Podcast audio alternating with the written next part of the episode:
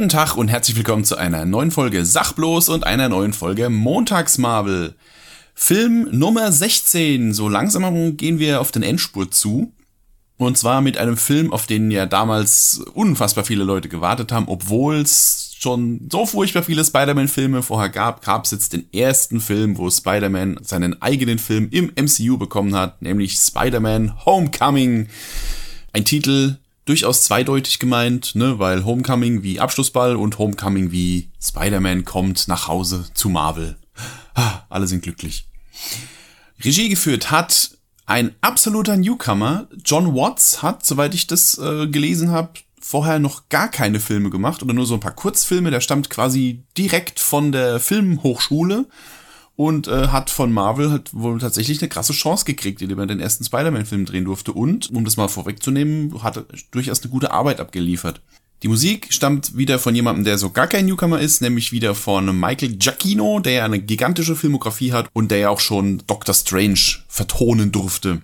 Das war übrigens schon der erste Gänsehautmoment im Film, wenn äh, am Anfang im, beim Intro statt der normalen Fanfare des Marvel Studios Intros eben so eine orchestrierte Version des Original Spider-Man-Themas läuft. Und das fand ich schon ziemlich cool. Es ist zwar im eigentlichen Score hat er, hat er eine, eine andere Melodie, aber diese, dieser Einstieg mit dem originalen Spider-Man-Song, das war schon cool. Worum geht's? Der junge Peter Parker, seines Zeichens Spider-Man und Superheld in Ausbildung, wenn man so möchte, hat nach seiner Aktion in Deutschland, wo er das Team Tony im Civil War unterstützen durfte, so ein bisschen Blut geleckt und würde ganz gerne jetzt ein bisschen größere Superhelden-Action haben. Allerdings lässt ihn Tony Stark bzw. Happy, der sein Ansprechpartner ist, so ein bisschen am langen Arm verhungern und würgen seine, seine Anfragen hier, wie sieht's denn aus mit den Avengers und so und könnt ihr mich brauchen, wann ist die nächste Mission und so und er wird halt jedes Mal, er wird halt jedes Mal vertröstet und abgewürgt und ja, in der Zwischenzeit kümmert er sich eben wieder um so kleinen, kleine Kriminalfälle und äh, schnappt halt kleinen, kleinen Kriminelle in seiner Nachbarschaft und kümmert sich halt so ein bisschen um die, um die Leute auf der Straße in Queens. Bis er eines Tages ein paar finstere Gesellen dabei beobachtet, wie sie gerade einen Geldautomaten ausnehmen wollen. Und ähm, während er versucht, sie aufzuhalten, muss er feststellen, dass die ähm, irgendwie krasse Hightech-Geräte am Start haben mit denen, mit denen sie halt auf höchst Science-Fiction-mäßige Art und Weise diesen Geldautomaten ausräumen wollen. Diese Waffen stammen von einem Mann namens Adrian Toombs. Der Mann hatte acht Jahre zuvor ein, äh, ich glaube, ein Bergungsunternehmen, so nennt man das, glaube ich, geleitet und ähm, hat seine große Chance gewittert, ähm, die ganzen Trümmer und äh, Schrottteile und was auch immer da so übrig geblieben ist vom großen Kampf von New York im ersten Avengers-Film ähm, wegzuräumen und auszuschlachten. Wo ihm dann allerdings eine Regierungsbehörde, die Damage Control, dazwischen funkt, die äh, ihm sagt so, nee, nee, das läuft ja jetzt alles unter Regierungsaufsicht und äh, danke für Ihre Hilfe, aber ab jetzt übernehmen wir. Und da er sich dafür in krasse Unkosten gestürzt hat, beschließt er diese Aktionen und diese Bergungen ähm, im Geheimen quasi schwarz weiterzumachen und verdient sein Geld seit diesem Zeitpunkt mit dem Verkauf von Hightech-Waffen, die er quasi aus dem Chitauri-Schrott und wie man im Laufe des Films erfährt, auch aus alten Ultron-Teilen gefertigt hat. Und nicht zuletzt hat er sich selbst einen Hightech-Flügelanzug gebaut, und auch wenn er im Film nie so genannt wird, er ist äh, der Vulture, der Geier. Gespielt wird er von Schauspiellegende und früherem Batman Michael Keaton. Spider-Man sieht sich jetzt eben mit der Situation konfrontiert, dass er diese Machenschaften quasi aufgedeckt hat und aber immer noch nicht äh, bei äh, Happy bzw. Tony Stark Gehör findet und beschließt eben der Sache alleine auf den Grund zu gehen. Während seiner Ermittlungen stößt er das eine oder andere Mal auf den Geier, allerdings hat er gegen seinen Anzug gar keine Chance und muss von Tony Stark als Iron Man gerettet werden. Beziehungsweise nur vom Anzug, weil Tony sich äh, nicht dazu herablässt, persönlich zu erscheinen, sondern schickt quasi nur, schickt quasi nur eine Drohne los. Was Peter Parker noch mehr enttäuscht und äh, er sich quasi alleingelassen fühlt von seinem großen Mentor Tony Stark. Bei seinen weiteren Ermittlungen gerät er in den Besitz einer Art äh, Batterie oder Energiekern äh, der Chitauri. Diese sind allerdings höchst instabil und bei einem Besuch des Washington Monuments in äh, no, Washington äh, detoniert das Ding im Rucksack seines besten Kumpels Ned. und führt beinahe dazu, dass der Fahrstuhl, in dem seine Klassenkameraden sich befinden, ähm, abstürzt und er, Spider-Man schafft es gerade so, noch rechtzeitig ähm, seine, seine Freunde und Klassenkameraden zu retten. Während all dieser Spider-Man-Action muss natürlich, äh, wie es halt immer so ist in den Spider-Man-Filmen, muss der gute Peter Parker auch noch versuchen, irgendwie sein Teenager-Leben auf die Reihe zu kriegen. Er ist unsterblich in seine Mitschülerin Liz verliebt, die Kapitänin seines, Zehn, seines akademischen Zehnkampfteams ist. Wobei er äh, eigentlich erstaunlich gute Chancen hat. Also er ist gar nicht mal so der krasse Außenseiter, wie man immer, äh, wie man immer denken würde. Also er hat, sie ist ihm durchaus zugetan. Das Ganze scheitert allerdings halt immer wieder, dass er halt eben immer wieder ähm, an bestimmten Schlüsselpunkten seiner Teenager-Karriere nicht anwesend sein kann, weil er eben immer als Spider-Man unterwegs ist und es natürlich niemandem sagen darf.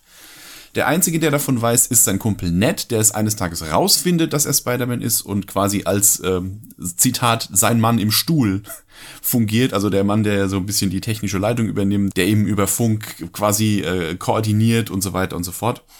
Er ist es auch, der irgendwann an Peter Parkers Anzug, den er von Tony Stark bekommen hat, so ein bisschen rumbastelt und das sogenannte Stützräderprotokoll, also quasi die Kindersicherung ausbaut wodurch der Anzug eine unfassbare Menge an unterschiedlichen Gadgets und äh, Netzarten und Verteidigungsmöglichkeiten und und und inklusive einer eigenen KI, genau wie Tony Stark sie in seinem Anzug hat, äh, freischaltet und äh, Spider-Man dann erstmal versuchen muss, überhaupt mit seinem Anzug klarzukommen. Dies führt am Ende dazu, dass er versucht, einen Waffendeal zwischen äh, Adrian Toomes und äh, einem weiteren Waffenhändler auf der Staten Island Fähre, glaube ich, zu verhindern, was äh, unfassbar schief geht und dazu führt, dass die Fähre äh, in der Mitte auseinanderzubrechen droht.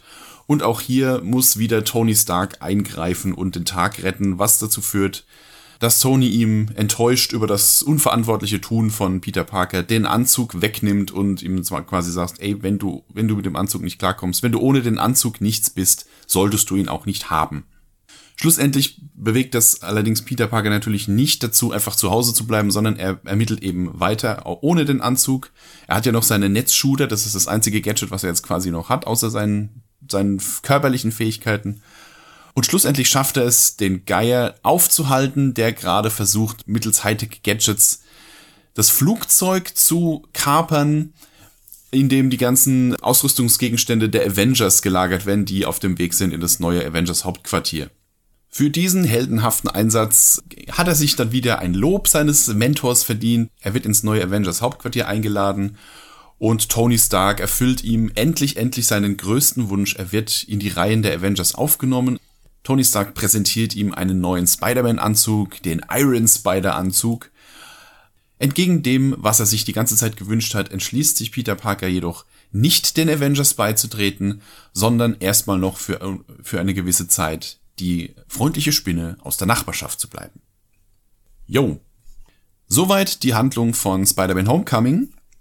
Das erste, was natürlich auffällt, ich habe es ja bei Civil War schon mal kurz erwähnt, ist, dass Marvel sich tatsächlich entschieden hat, Spider-Man keinen eigentlichen Origin-Film zu geben. Also man erfährt nicht, wo Peter Parker jetzt seine Fähigkeiten her hat weil, sagen wir mal ehrlich, das weiß jetzt auch wirklich jeder. Ähnlich wie bei Batman ist ja die Entstehungsgeschichte von Spider-Man jetzt wirklich schon so in der Popkultur äh, angekommen, dass auch wirklich Leute, die keine Ahnung von Marvel haben, wissen, woher Spider-Man seine Fähigkeiten hat. Und ich denke, da war es ganz gut, dass Marvel gesagt hat, so, so, äh, mal alle die Hand heben, wer weiß nicht, wer Spider-Man ist? Niemand? Gut, alles klar, dann können wir ja direkt mit der Geschichte anfangen.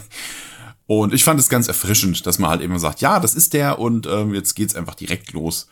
Ähm, was auch auffällt, ist, dass ähm, das Ganze eben nicht in Manhattan spielt, sondern tatsächlich sich hauptsächlich in Queens abspielt, in seiner, in seinem Heimat, äh, sag mal, den Stadtteil, Bezirk, was auch immer. Und wir eben deshalb relativ wenig äh, Spider-Man schwingt sich durch Häuserschluchten-Action zu sehen kriegen, sondern dass alles so ein bisschen flacher stattfindet. Ist tatsächlich mal ganz, äh, ganz erfrischend, denn wir hatten ja immerhin schon fünf Spider-Man-Filme, wo genau das die ganze Zeit zu sehen war. Insofern auch das mal ein ganz netter, erfrischender neuer Ansatz. Das, das ganze Gekabbel da mit seinem neuen Anzug, beziehungsweise mit den neuen äh, Features, die er da freischaltet und die ganzen 100.000 ähm, Fähigkeiten, die der Anzug auf einmal hat. So ähnlich fühlte ich mich tatsächlich beim Spider-Man Marvel-Spiel für die Playstation. Wenn man da auf einmal irgendwann mal alle, alle Fähigkeiten hat und dann immer so, ah, was muss ich jetzt eigentlich machen? Äh, ja, fand ich ganz nett. Auch die KI, äh, die da drin ist, die Karen, ähm, ja, es ist ganz nett, so diese, dieses, dieses Hin und Her gefrotzel zwischen den beiden, auch wenn ich mir, wenn ich denke, für eine KI stellt sie sich ganz schön blöd an manchmal. es ist also einfach mal in den, Tötungs, in den Tötungsmodus schaltet und so weiter und so fort. Ähm, ja, ist, ist okay. Fand ich ganz lustig. Was auch sehr neu ist, ist ähm, sind die ganzen Nebenfiguren. Ich meine, klar, es gibt Tante May, die war allerdings in den anderen Spider-Man-Versionen, war die ja eine etwas ältere Dame. Und hier ist die so eine, was ist die denn, Ende 40 vielleicht, maximal. Hallo, Michel aus dem Schnitt. Ähm, Tante May wird gespielt von Marisa Tomei oder Tomei und die Frau ist 55. Insofern Hut ab. Und es ist also so eine, so eine sehr junge, hippe Tante, die er da jetzt hat. Und es gibt, das ist noch viel wichtiger, es gibt keinen Onkel Ben und somit auch kein aus großer Kraft folgt große Verantwortungsszenario, ne, was man aus den anderen Versionen kennt. Ich weiß nicht, ob das in Folgefilmen nochmal aufgegriffen wird. Auf jeden Fall war bislang von Onkel Ben nicht die Rede.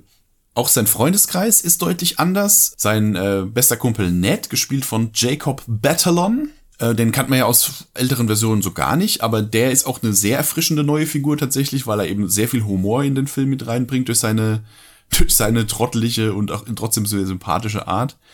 Es gibt eine neue MJ, die heißt ja auch tatsächlich nur MJ als Abkürzung. Also sie ist nicht Mary Jane Watson, sondern äh, ihr Name ist Michelle, weiß man nicht genau, wie ihr Nachname ist.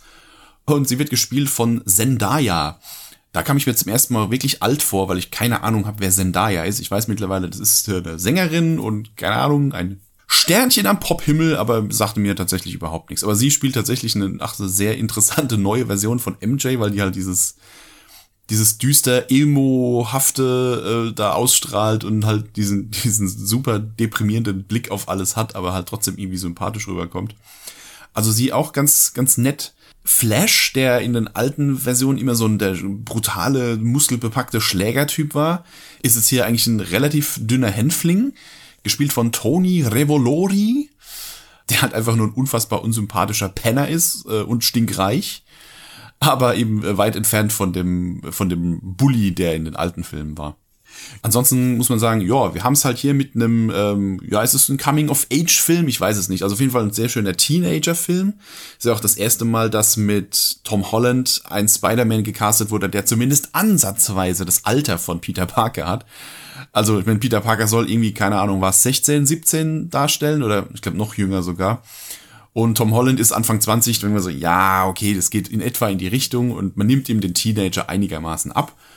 Und es wird halt eben sehr viel Wert auf das ganze, sein ganzes Leben an der Highschool und der Homecoming-Ball und seine erste große Liebe, an die er sich nicht so, nicht so richtig rantraut und so weiter und so fort.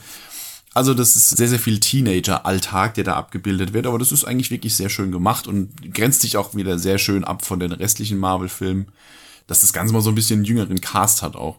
Das sieht man dann so Kleinigkeiten wie, dass da die Teenager sitzen, dass da so eine Gruppe Teenager sitzt und sie spielen Kiss, Mary, Kill mit den Avengers.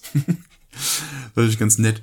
Dann gibt's noch ein paar sehr schöne Anspielungen. Zum Beispiel fand ich die Ferris Bueller-Verfolgung sehr schön, als hier äh, Peter Parker diese Waffenhändler zu Fuß verfolgen möchte und sich dadurch diese ganzen Vorgärten da durch, ähm, durch, durchhangelt und durchrennt. Und das hat mich, also noch bevor man das da tatsächlich auf diesem Fernseher sieht, hat schon sehr an Ferris Bueller, beziehungsweise an Ferris macht Blau erinnert. Wer Ferris macht Blau nicht kennt, und das gehe ich mal schwer davon aus, dass einige von euch den nicht kennen, holt den nach, der ist super. Der Film trieft vor 80er Jahre, ist aber eine sehr, sehr schöne Komödie mit einem sehr, sehr jungen Matthew Broderick. Irgendwie scheinen die Marvel-Leute Fan von dem Film zu sein. Der wurde ja auch im ersten Deadpool-Film schon äh, referenziert.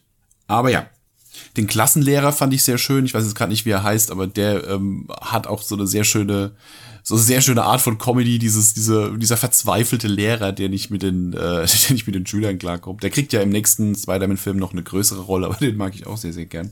Ja, und was so die ganzen, was so die ganzen Bösewichte angeht, gibt's da so den ein oder anderen, äh, die ein oder andere Anspielung. Es gibt den Bastler, The Tinkerer, gespielt von Michael Chernus, Chernus, keine Ahnung, wie man den ausspricht.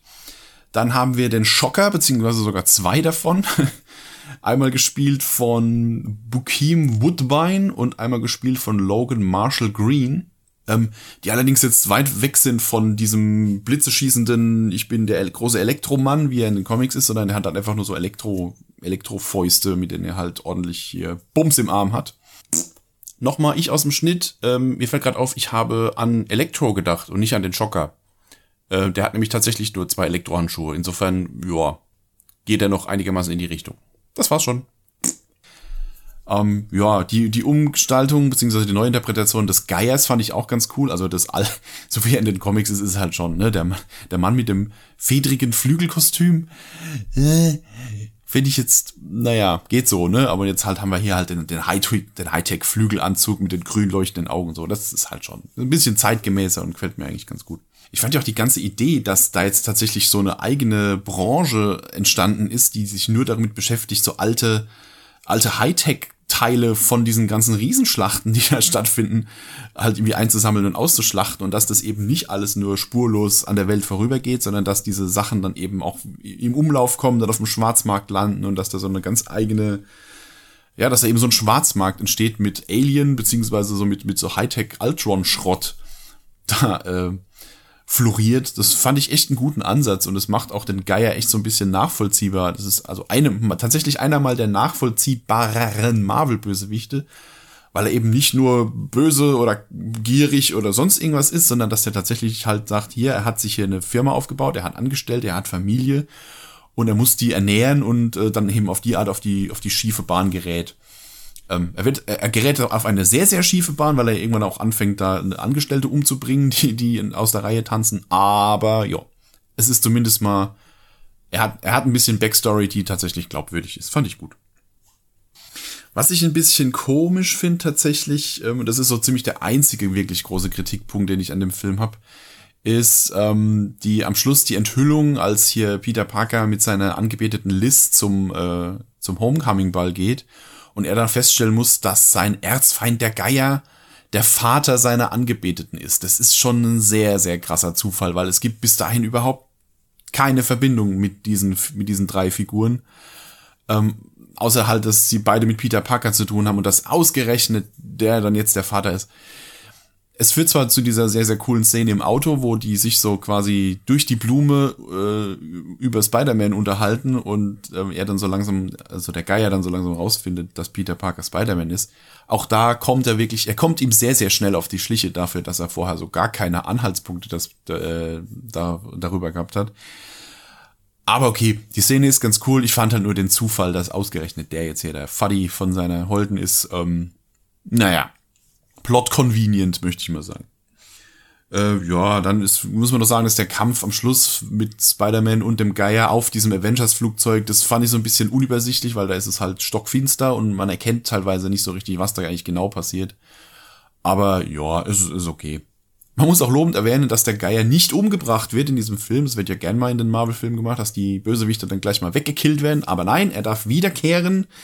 Man sieht es in der ersten Post-Credit-Scene, dass ähm, Adrian Toomes im Knast landet und äh, unterhält sich dort mit dem anderen Waffenhändler, der, äh, mit dem er eigentlich den Deal auf der, auf der Staten Island Fähre machen wollte. Dieser hört auf den Namen Mac Gargan und wird gespielt von Michael oder Mikael Mando. Den kennen Better Call Saul Fans vielleicht als Nacho Vargas.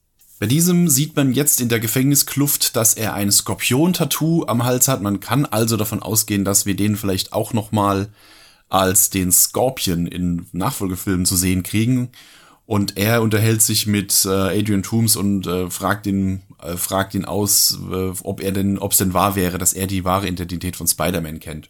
Man kann also davon ausgehen, dass der Geier und der Skorpion sich da vielleicht in Zukunft zusammentun werden. Und man weiß ja mittlerweile auch, wer den Trailer zu, zu Morbius gesehen hat, der, also der Film, der ja im Sony Spider-Verse, im Spunk, im Sony Pictures Universe of Marvel Characters heißt es, glaube ich, ähm, der also der in dem Universum spielt, dass da aber auch Adrian Toomes gespielt von Michael Keaton vorkommt und sich da auch irgendwie mit dem mit dem Morbius zusammentut und so weiter so hm, keine Ahnung, was da für eine lustige Verschwurbelung und was da für ein Crossover auf uns zukommt in Zukunft. So richtig schlau wird man daraus ja noch nicht, aber es lässt auf jeden Fall Raum für Spekulationen, dass da vielleicht noch die ein oder andere Crossover-Nummer auf uns zukommt.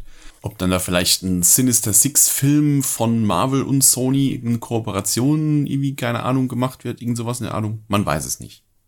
Es ist ja eh lustig, dass jetzt hier ähm, die Spider-Man-Filme, also Homecoming und Far From Home, dass das die einzigen sind, die zwar im MCU spielen, aber nicht zu Marvel gehören, sondern zu Sony. Deswegen sie auch lustigerweise nicht auf Disney Plus zu sehen sind. Für alle, die den Film vielleicht da gucken wollten, ähm, nö, Spider-Man könnt ihr da nicht gucken. Ähm, aber ja, dieser ganze rechte Hickhack und äh, wie das dann weitergeht, so ob jetzt vielleicht Spider-Man überhaupt noch längerfristig im MCU bleibt oder ob er jetzt vielleicht nach dem nächsten Film dann schon wieder rauskommt und das finde ich immer so ein bisschen komisch.